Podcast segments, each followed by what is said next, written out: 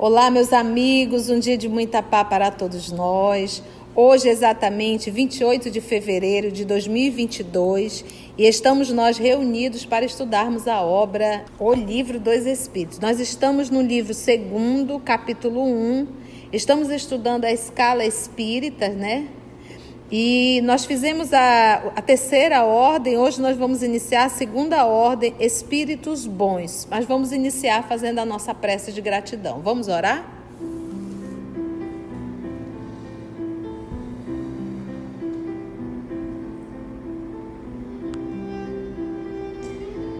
Divino amigo Jesus, amor amado, amor de nossa vida. Estamos nós reunidos em Teu nome mais uma vez, tendo a bênção do estudo do Livro dos Espíritos, tendo a bênção dessa oportunidade ímpar que nos é oferecida, esse lugar que nos acolhe, que nos dá essa oportunidade de estarmos juntos, estudando, gravando e podendo compartilhar assim os nossos estudos com outros irmãos de outras cidades, de outros estados, de outros países. E todos nós, Senhor, rogamos nesse momento a tua proteção, o teu amparo, e que os amigos espirituais que aqui estão possam nos inspirar nos ajudando na compreensão da obra e conduzindo esse nosso estudo que nós fazemos, Senhor, em Teu nome. E te pedimos a permissão para mais uma vez iniciarmos o nosso estudo. Graça te damos, que assim seja. Então, meus amigos, nós já estudamos a terceira ordem Dentro da terceira ordem, nós vimos as classes, então fizemos as características gerais. Dentro da terceira ordem, estudamos a décima classe, a nona classe, a oitava classe, a sétima classe, a sexta classe. Então, dentro da terceira ordem, nós temos cinco classes. E agora nós vamos estudar a segunda ordem. Dentro da segunda ordem, nós vamos ter quatro classes. Então, vamos primeiro para as características gerais dos espíritos da segunda ordem. Características gerais: predominância do espírito sobre a matéria. Predominância é o domínio, o império do espírito sobre a matéria. Então, ele recebe a influência natural ainda, mas ele tem a predominância total.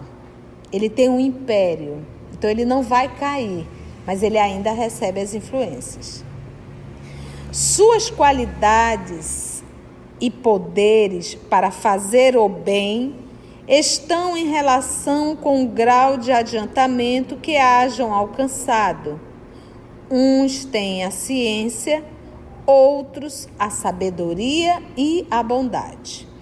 Então, aqui ele já mostra que dentro da segunda ordem dos espíritos bons, nós vamos encontrar aí dentro também classes. Então, eu não posso dizer que os espíritos da segunda ordem, os espíritos bons, todos estão em uma mesma classe. Não. Dentro existe também ainda uma variedade, porque ele diz que uns têm a ciência, né, a inteligência. E obviamente, se as qualidades dele, se a matéria, o espírito tem a predominância, tem o domínio, a predominância sobre a matéria, ele tem a ciência para fazer o bem. Ele não vai utilizar a ciência para se beneficiar, porque quando você usa a ciência para se beneficiar, você é capaz de compactuar com qualquer coisa para se beneficiar. Então eles já não vão, não é mais esse tipo. Então é aquele tipo de ciência que vem realmente para servir a uma humanidade, tá? Então, que haja alcançado, uns têm a ciência, outros a sabedoria e a bondade. Já está ali junto, e ele vai usar o termo sabedoria. Os mais adiantados aliam o saber às qualidades morais. Os mais adiantados dentro dos espíritos superiores, dentro da segunda ordem. Os mais adiantados aliam o saber às qualidades morais. Não estando ainda completamente desmaterializados, ou seja, o espírito da segunda ordem ainda está submetido a reencarnar. Ele ainda não se desmaterializou totalmente, ou seja, ele ainda está no processo de passar por provas. Agora, obviamente, não são expiações, são provas. Porque quem expia é espírito da terceira ordem, é espírito imperfeito. Porque expiar é eu fiz o mal e eu tenho que reparar. Espírito da segunda ordem, ele passa por provas e não são com certeza as provas que nós passamos são provas de um nível bem mais evoluído. É, você não vai aplicar a mesma prova para uma criança de 8 anos e para um adulto de 20 anos. São provas diferentes, porque a capacidade do de 20 anos é bem maior do que o da criança. Então, nós espíritos da terceira ordem passamos por provas? Passamos, mas nem se compara com as provas que os espíritos superiores passam. E o mais interessante é que nós, os espíritos da terceira ordem, nós temos muitos processos de expiações, ou seja, fiz o mal e tenho que reparar esse mal. Então nós estamos muito mais para as expiações do que as provas, porque é como se fosse assim, não dá nem tempo de mandar as provas, de tanto que a gente se enrola com as expiações. Estamos juntos? Ficou compreensível? Então olha só, os mais adiantados aliam saber as qualidades morais. Não estando ainda completamente desmaterializados, eles conservam mais ou menos, segundo sua categoria, dentro dos, da segunda ordem, os traços da existência corpórea, traços, quer na linguagem, quer nos hábitos entre os quais se encontram mesmo algumas de suas manias. Vinculadas ao quê? Porque hábitos, manias, isso está vinculado ao quê? Ao corpo físico, à matéria, né? à vida corpórea. Então, ele ainda traz alguns traços da vida corpórea. Por exemplo, vamos pegar o nosso Senhor Jesus. Imagina, não existe mais traço nenhum. De outro modo, eles seriam espíritos perfeitos então, o que, que atrapalha ainda nesse processo são as provas que ainda tem que passar e esses traços ainda que eles carregam. Compreendem Deus, compreendem Deus e o infinito. Porque lembram que nós, espírito da terceira ordem, compreende Deus? Nada. Nos falta ainda um sentido. Então, compreendem Deus e o infinito e já gozam da felicidade dos bons Lembra ontem a tinha falando do evangelho? Qual é o sinônimo de felicidade? É o amor. Então eles aqui já gozam dessa felicidade. Por quê? Porque eles já conseguiram se libertar de comportamentos inadequados horrendos. Eles já conseguiram se libertar de paixões. Ele carrega traços aqui, mas em nenhum momento ele colocou paixões negativas, paixões más, como eles falam compreendem Deus infinito e já gozam da felicidade dos bons, já gozam da felicidade dos bons. São felizes pelo bem que fazem e pelo mal que impedem. São felizes pelo bem que fazem, porque essa é a verdadeira felicidade. E se sentem muito felizes pelo mal que impedem de acontecer. O amor que os une é para eles fonte de inefável ventura. O amor é o alimento da alma. Por que, que os terrícolas são criaturas que oscilam e que não têm absolutamente nenhuma consciência ainda do que é felicidade? Porque aonde nós buscamos felicidade, gente? Olha só como a gente só busca em coisas transitórias.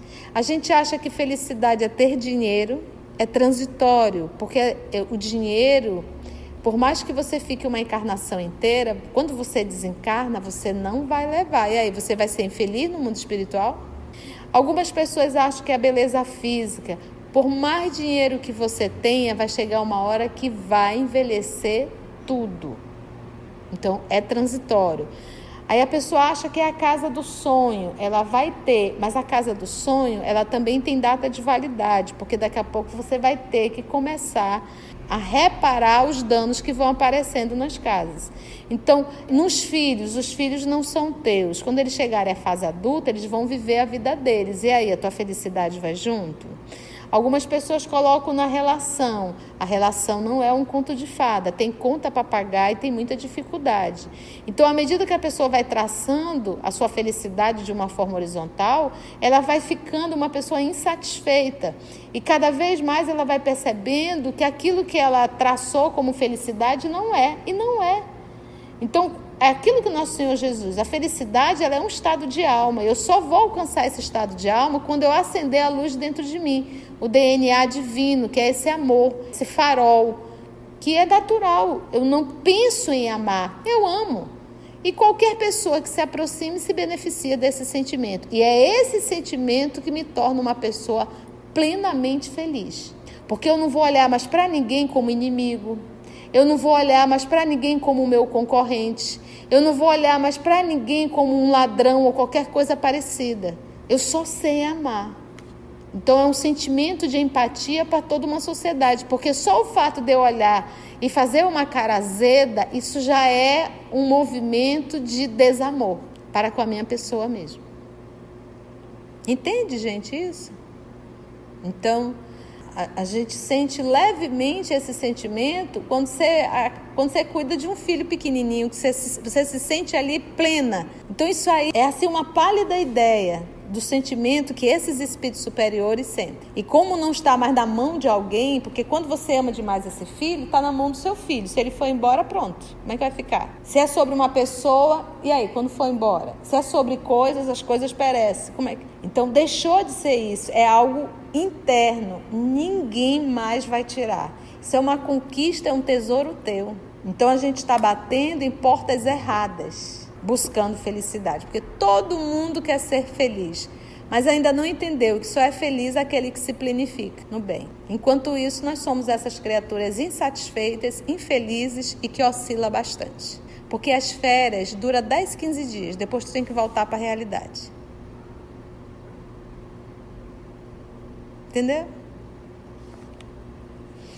O amor que os une é, para eles, fonte inefável de inefável ventura, não se alterando nem pela inveja. Quantas pessoas não sofrem pela inveja? Quantas pessoas não sofrem pela inveja? E o invejoso nunca consegue valorizar o que tem. Ele se irrita profundamente de ver o que o outro tem e ele não tem. Então inveja o corpo, inveja a condição social, inveja o invejoso é uma pessoa extremamente insatisfeita consigo mesmo. É uma pessoa amarga. E quando você dá conta do outro, o teu foco está no outro. Você está perdendo a oportunidade de crescer e evoluir.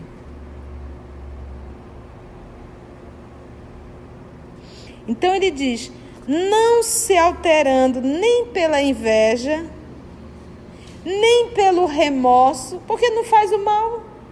Quantas vezes a gente não sofre pelo remorso do mal que fizemos? Se amássemos, teríamos feito mal?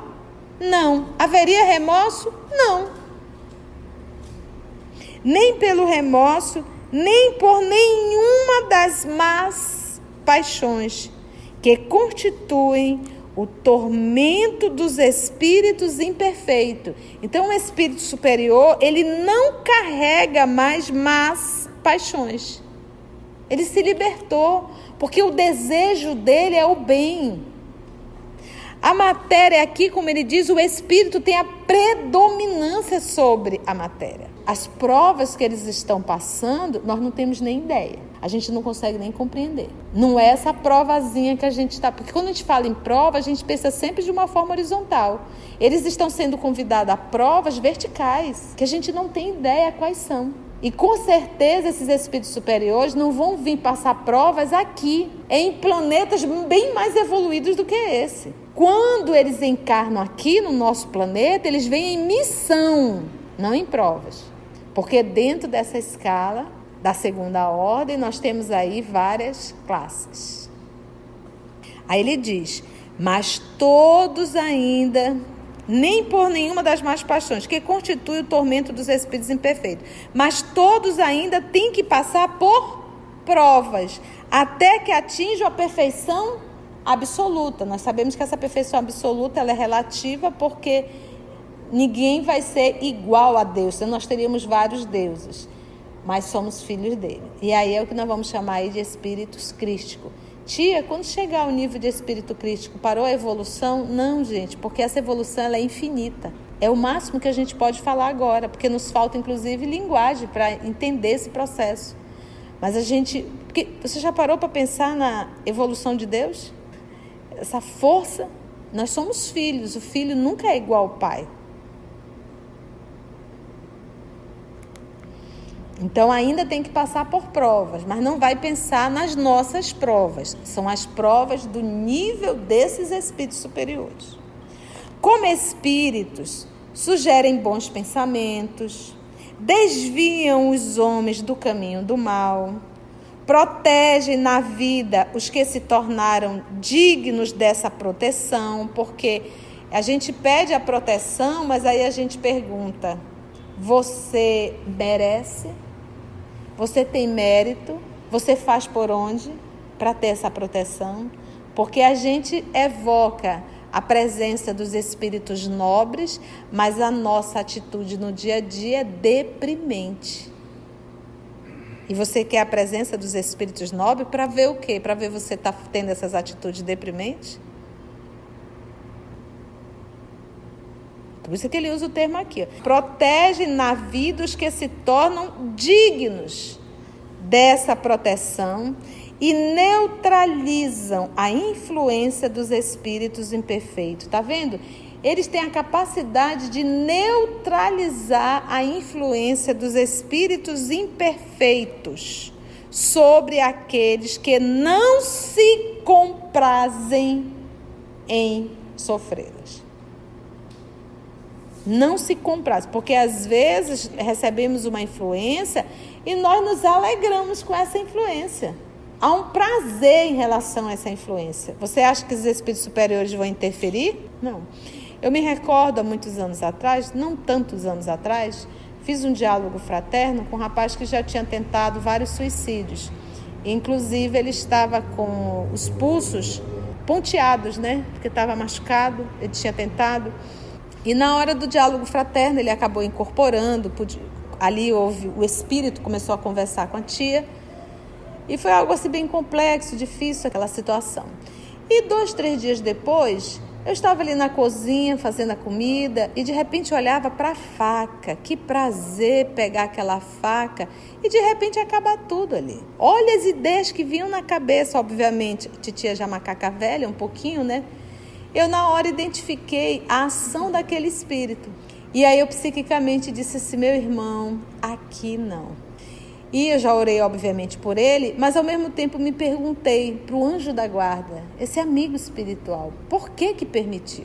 Para que você tenha consciência do que é a ação desses espíritos. Então você imagina uma pessoa que já tem 30 anos de espiritismo, que não tem absolutamente nenhuma predisposição ao suicídio, leva esse tipo de influência ao ponto de você olhar para a faca e sentir desejo. Agora imagine uma irmã, um irmão que tem essa predisposição e que não tem absolutamente nenhum conhecimento. Entendeu agora a ação obsessiva em relação ao suicídio? Então, é, às vezes eles permitem para que a gente possa entender. E quantas vezes nos é permitido algumas situações delicadas para que a gente possa ter consciência de como tudo aquilo acontece. Porque uma coisa é eu falar, outra coisa é eu sentir na pele. E aí sim eu falar. Quando encarnados, então ele falou na condição de espírita, quando encarnados, são bons e benevolentes com os seus semelhantes. São bons e benevolentes. Não são movidos pelo orgulho, nem pelo egoísmo, nem pela ambição. Tá vendo aqui a condição dele aqui na terra? Não são movidos pelo orgulho. Você tem noção do que é alguém viver na terra sem orgulho? É espírito superior. Só você viver sem orgulho, porque um dos nossos maiores algozes se chama orgulho. Então eles não são movidos pelo orgulho, nem pelo egoísmo, acabou. Não tem. Nem pela ambição. Olha aqui, ambição, egoísmo e orgulho. Não experimentam ódio, acabou, não tem ódio. Não experimentam rancor, não experimentam inveja ou ciúme e fazem o bem pelo bem. Aqui, quando estão encarnados, por isso é que ele diz que já gozam da felicidade dos bons. Claro que goza, porque ele não sofre com orgulho, ele não sofre com egoísmo, ele não sofre com a ambição, ele não sofre com ódio, com rancor, com a inveja ou muito menos com ciúme. Então ele já participa da felicidade eterna, porque nós sofremos por conta dessas mazelas aqui. O ciumento não tem paz, o invejoso não tem paz. A pessoa que carrega rancor é um doente constante. E quem tem ódio? Como felicidade numa condição dessa? Não existe. A esta ordem pertencem os espíritos designados nas crenças vulgares pelos nomes de bons gênios, gênios protetores, espíritos do bem. Em época de superstição e de ignorância, foram considerados como divindades benfazejas pode-se dividi-los em quatro grupos principais. Então, o nosso próximo estudo, nós iremos adentrar nas classes, que são quatro grupos, dentro da segunda ordem dos espíritos bons. E pergunto: foi bom? Deu para a gente entender um pouquinho? Assim, concluindo o nosso estudo de hoje e agradecendo o nosso Mestre Jesus por mais este momento de aprendizado, vamos orar? Então agradecemos a Deus, nosso Pai, a espiritualidade amiga que aqui esteve presente, nos conduzindo e até o nosso próximo encontro, se Deus assim nos permitir.